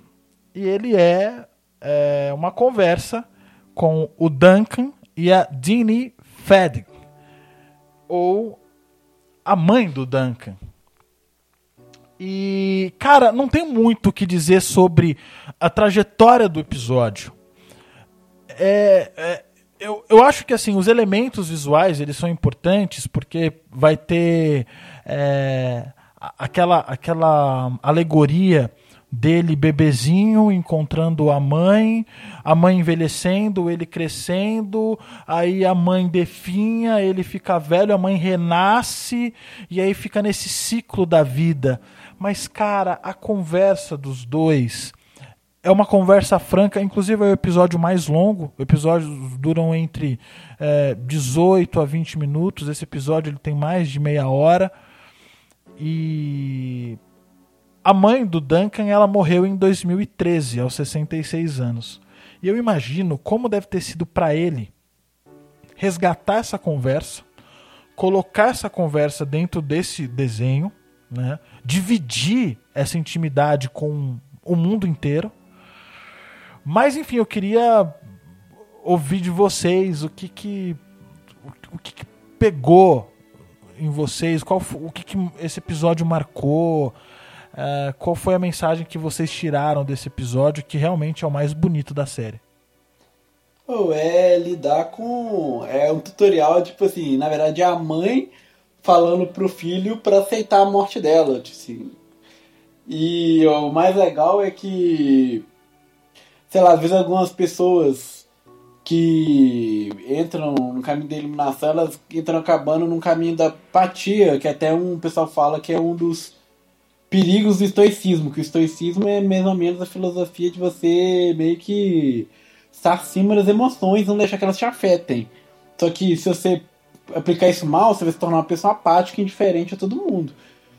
Mas o, apa, o apatia, o apatia, o termo original, não é exatamente ausência de emoções como a gente tem de hoje, é mais ou menos controlar as emoções. Eu acho, acho que a fala máxima desse episódio que mais me marcou é quando ele tá tendo que lidar que a mãe vai morrer e ele fica tipo assim, o que, que eu faço agora? Aí ela tipo assim, agora você chora. Tipo, sofra, se não é para você não sofrer, é só para entender que é, faz parte do processo. Você é especial, sim. Porque eu sou sua mãe. não! Mãe, eu sei que você vai. Eu, eu sei o que vai acontecer, mas não tem como evitar o coração partido. Então o que. O que, que eu faço quando eu sofrer? Você chora. Você chora.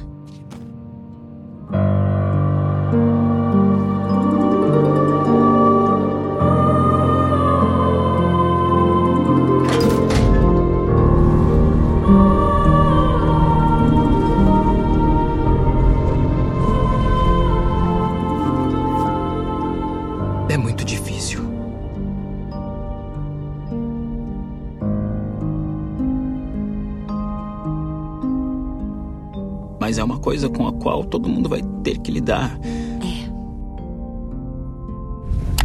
Tem um detalhe muito importante desse episódio, que ele, é, quando o áudio original é, foi gravado, é, a conversa dele com, com ela foi gravado, isso aconteceu três semanas antes dela morrer. Então eles gravaram essa conversa pro podcast dele, três semanas depois a mãe dele morreu. Cara, isso dá um peso muito, muito grande para esse episódio. Eu acho mais legal é a visão positiva que ela tem das coisas, mesmo estando, vamos dizer assim, no leito de morte, praticamente. É como se ela, ela falando assim, ela tava tão em paz, nunca sentiu tão vida. Eu acho que é aquele negócio que a série tentou falar todos os outros episódios. Assim, a perspectiva da morte é o que faz a vida valer a pena, talvez. Aí ela. Tanto que ela que vai morrer e ela tá ali confortando o filho a passar pelo, pelo, pelo processo de luto. Ajudando ele que tudo é uma questão de. É só um momento. E no resto do episódio você vê, tipo assim, todo, vamos dizer assim, a falta de cuidado do Clancy em relação ao mundo material real voltando para morder a bunda dele. O pai do, do outro escrito lá denunciou ele e o, e o caos rolando. E o Clancy lidando com, como se fosse é o fim de tudo ali. E ele tendo que lidar com todas as emoções, mas é só mais uma passagem, mais uma etapa. E aí é a coisa assim que na verdade era até para comentar antes, mas eu esqueci, que é, vamos dizer assim, é o processo de iluminação real agora, dele aceitando as emoções e deixando as coisas fluírem nesse último episódio. Ele começa a série ele negação das coisas, tá, tá o pau quebrando, mas ele só preocupado em gravar o Spacecast dele.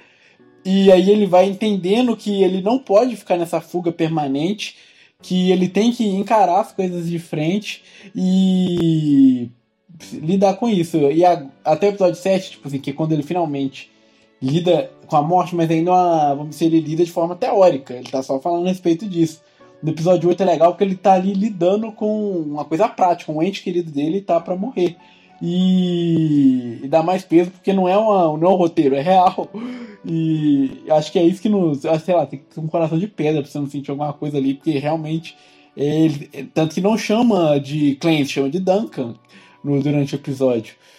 Aí, e aí é aquele momento que você não pode realmente, totalmente ficar alheio ao mundo, que é vamos dizer, a prática falha, eu acho, do budismo, é, não só do budismo, mas de outras técnicas de mindfulness, de meditação, o que quer que seja, de todas as técnicas de transcendência espiritual, que você se desliga do mundo, se desliga dos seus parentes, mas isso ainda continua lá. O Clancy ele brigou com a irmã dele, ele se afastou da família e mas e não dá cuidado no no, na, no simulador dele, mas em algum momento todas essas coisas vão voltar. E, e a última coisa é ele lidando com essa questão da família dele, ele ter fugido do vamos assim, se afastar da sociedade, tudo isso tem essa consequência desse última dessa última oportunidade de realmente ter que lidar com a reconexão com a família dele, que eu acho que é quando ele realmente transcende, quando ele não quando ele se desapega de tudo, mas finalmente quando ele tá ali com a mãe dele para ter esse momento. E o Clancy, né, ou melhor, o Duncan, ele vive a morte da mãe dele pelo menos duas vezes nesse episódio. E a primeira vez é uma cena muito bonita, que inclusive me marcou muito, porque ela vai ensinar para ele a estar presente. E como estar presente é, talvez seja um caminho para lidar com todas as questões que eles abordam no episódio inteiro. Então a cena, é, o, o Clancy já adulto, é, a mãe dele já bem idosa, e aí eles vão caminhando até um meio que um santuário onde a, a mãe do Clancy vai, a mãe do Duncan, na verdade, vai ficar deitada ali. E, e, eles vão começar a conversar e ela vai ensinando para ele a como estar presente. E cara, é muito legal. Eu tentei fazer, eu tentei seguir o passo a passo que ela vai falando no episódio. Obviamente que não na primeira vez que eu assisti, depois eu ouvi, é, só prestei atenção nisso para poder fazer. E eu tenho que dizer que eu acho que eu consegui por um instante estar tá presente do, do jeito que ela que ela diz ali. E eu vou colocar para você ouvir agora. Então, se você puder parar o que você está fazendo e prestar atenção nesse diálogo e, e, tentar fazer né, o que ela diz, eu acho que vai ser muito proveitoso, acho que vai ser muito legal. Então eu vou colocar aqui para você ouvir. Se você não puder fazer agora, faz depois, não tem problema nenhum. Mas é muito legal é, é um exercício extremamente interessante de você entender o presente e tentar estar presente. E esse exercício é tão interessante porque você percebe que é muito difícil viver o presente. Então, se você puder, presta atenção agora e ouça esse áudio, esse diálogo, que é uma, uma, uma parte do, desse episódio que é fantástica. Acho que o jeito mais fácil da gente lidar com isso é viver o presente. Isso significa deixar o passado de lado, deixar o futuro de lado e sentir o próprio corpo. Dá para fazer isso mesmo sem ter um centavo. Se aprendermos a sentir, a nos perceber pelo lado de dentro, nosso estado de consciência muda. Você pode me explicar como é que se cria essa percepção? Como é que funciona a meditação? Tá, consegue sentir o interior da sua mão agora? Espera aí. Tipo, debaixo da pele? É, a parte de dentro ah. da sua mão. Sim. Tá sentindo a parte de dentro? Olha, eu acho que sim. Eu, eu não sei se eu tô projetando essa sensação, mas hum. eu tô hum. sentindo um Qual certo... Qual a sensação? É, é como quando a gente põe ímãs próximos uns dos outros, sabe? É como se tivesse um prego atravessando a minha mão e... Me é prendendo é sério? uma cruz. Ah, não. Eu sou Jesus. Não, não, peraí. brincando. Não, eu tô de sacanagem. Ah, se eu sinto a minha mão por dentro, olha, eu acho que eu nunca Sinta a sua mão por sentir dentro. a parte de dentro da tá, minha mão. Tá, a gente mão. vai tentar agora. Vai, filho, sente a sua mão. Sente o seu dedo indicador por dentro. O indicador, esse é o mindinho. tá bom. Eu sinto um calorzinho. Tá. Calor e o que mais? Dormência. Sei lá, calor e dormência. Sério? Eu não sei se essa é a palavra certa, parece um tipo de energia, sabe? É, você tá certo. Veja se sente a mão toda. Por dentro, da mesma forma. Tome seu tempo. Se você nunca fez isso, é difícil. É, eu tô sentindo alguma coisa assim, tipo. Tá sentindo? Agora deixa sua atenção passar pro braço. Tá. Vê se você consegue sentir o braço todo por dentro. Parece que tem lobos correndo pelo meu braço. Ah, não. Até parece. Olha, veja se consegue sentir os dois braços ao mesmo tempo por dentro. Sim, eu posso fazer isso. Se consegue, passe isso para as pernas. Sinta os braços e as pernas ao mesmo tempo por dentro. Isso é esquisito, mas eu consigo sim. Isso é presença. É esquisito. Eu nunca tinha feito isso, é estranho. Isso é presença. Você tirou a atenção da mente. Você não está focado na mente. Não está mediando a sensação dos braços e das pernas pela mente. Você vive o corpo, o presente. Sei. É assim que se vive o presente. Por um instante eu consegui estar totalmente presente, focado. E o que o, um, um, um, um não é nem filósofo, ele é psicólogo, que é o Mihaly Csikszentmihalyi, vai falar sobre a teoria do flow, a teoria do fluxo, de você estar 100% presente no, no instante. E sem pensar num instante, porque a partir do momento que você pensa num instante, você já não está mais nele. E ela ensinando isso para ele é justamente esse revés do que é apresentado no primeiro episódio, em que ele ignora o, o, presente, no que ele ignora o momento, e ali ela ensina: olha, para de fugir da realidade. Viva o instante. E para você viver um instante, você precisa se sentir e sentir o que está acontecendo. Para mim, isso marcou muito. E uh, eu, esse episódio, assim, aconteceu uma coisa muito louca comigo, porque é, imageticamente, ima as imagens deles são muito fortes, né? Então eu meio que me desliguei um pouco do, do, do, da, da, da, fala dos personagens e, e fiquei muito ligado na, na, imagem, né? E aí foi só na segunda vez que eu vi que eu, que eu pude perceber todo esse diálogo tal, que é muito interessante. Até você estava falando agora dessa do é, ela começa a mandar ele sentir o dedo, depois a mão, né? Então eu, eu tava lembrando disso agora aqui. Muito interessante mesmo. Muito lindo, né? As imagens, é, é, e assim, é, ganha um contorno diferente, né? O, a, o, o, o, episódio todo, ele, ele tem um contorno diferente, né? É, é, o, é o final do, do ápice, né? Assim, é... E a cena final que, que eu acho que é, que é a mais completa toda essa teoria da consciência solar, tipo assim, você não sabe se ele morreu ou não. Aí ele entra naquele ônibus lá com os outros personagens que ele entrevistou. Aí ele vai entrevistar o cara. Aí ele pergunta: Eu tô morto agora? Aí o cara que eu acho que a voz é de um. Não sei como é que chama, mas de um. Mas de um cara importante que eu, eu, eu não, não sei quem é, mas. Ele só vira e fala: Esteja aqui agora. Tipo assim. Não importa para onde você vai, não importa o que vai acontecer depois, só vive o momento. Tipo assim, não importa se você tá naquele caso, nem importa se você tá vivo ou tá, tá morto, só o que quer que seja isso, aproveite. Cara, é, e, e, é, isso é muito foda. Essa cena final é muito boa. Mas também tem uma cena sensacional que é quando eles viram né, a representação de planetas, de astros, e mostra a entropia do universo. E pelo menos o que eu entendi daquilo, o que me passou foi que até o universo vai passar por isso.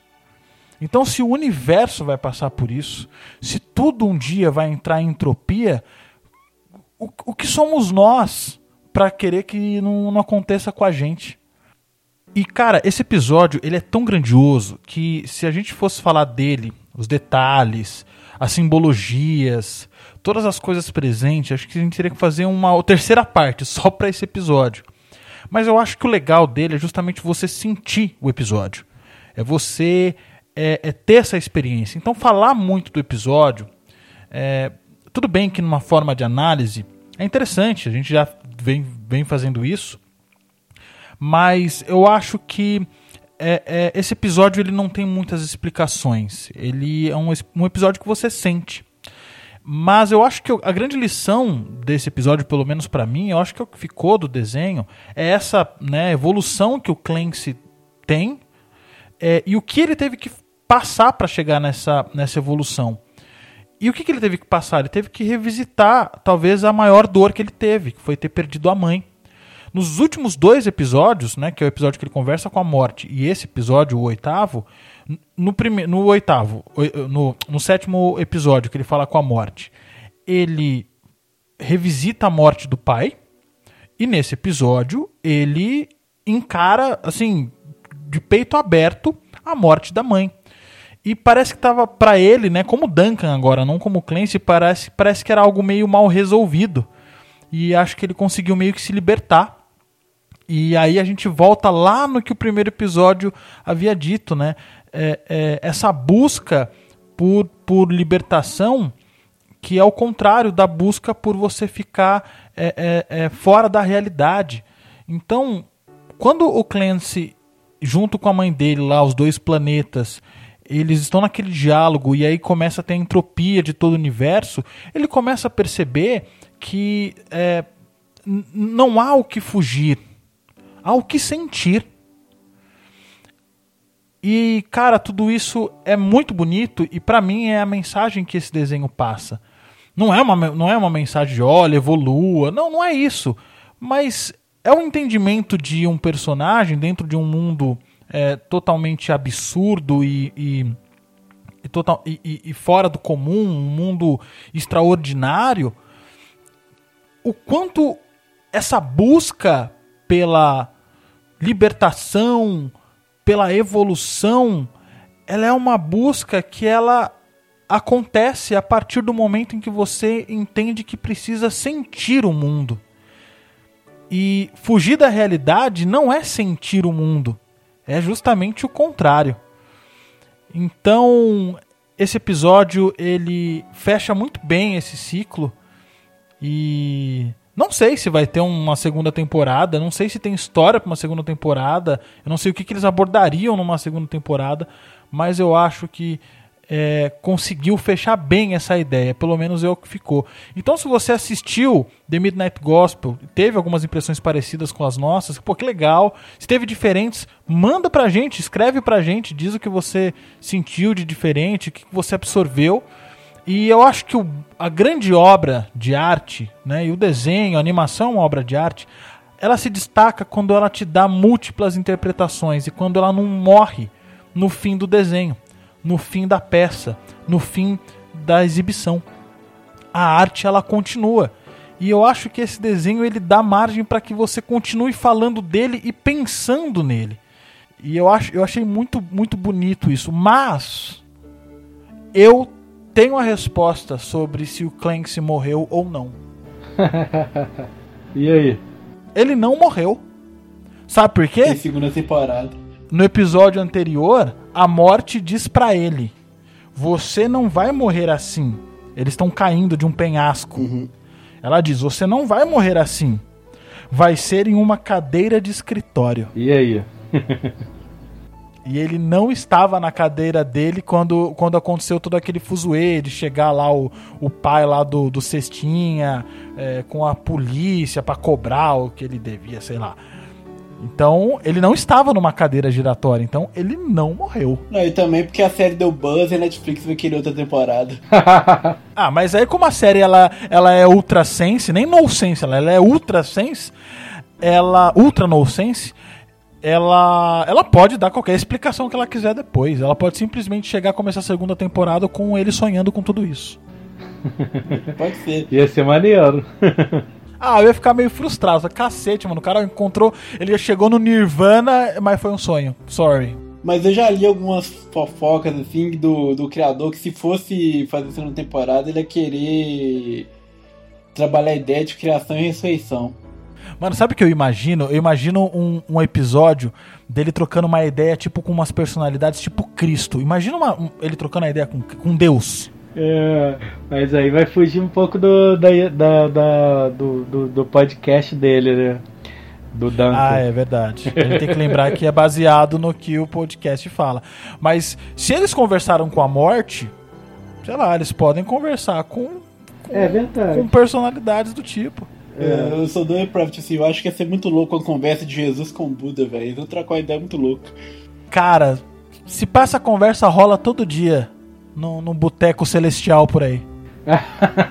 Nossa, cara, mas imagina que a audiência do podcast do cara conversando com Jesus Cristo, Buda, Deus, não vai bombar, cara. Nossa, bomba na hora. Né? Eu toparia fácil trocar uma ideia com esses caras. Imagina, sob torção. Você é louco, só não iria morrer para conversar com Deus. Eu dispenso. Né? Pelo menos agora eu não quero, não. Mas que toparia uma troca de ideia com Jesus Cristo. Nossa.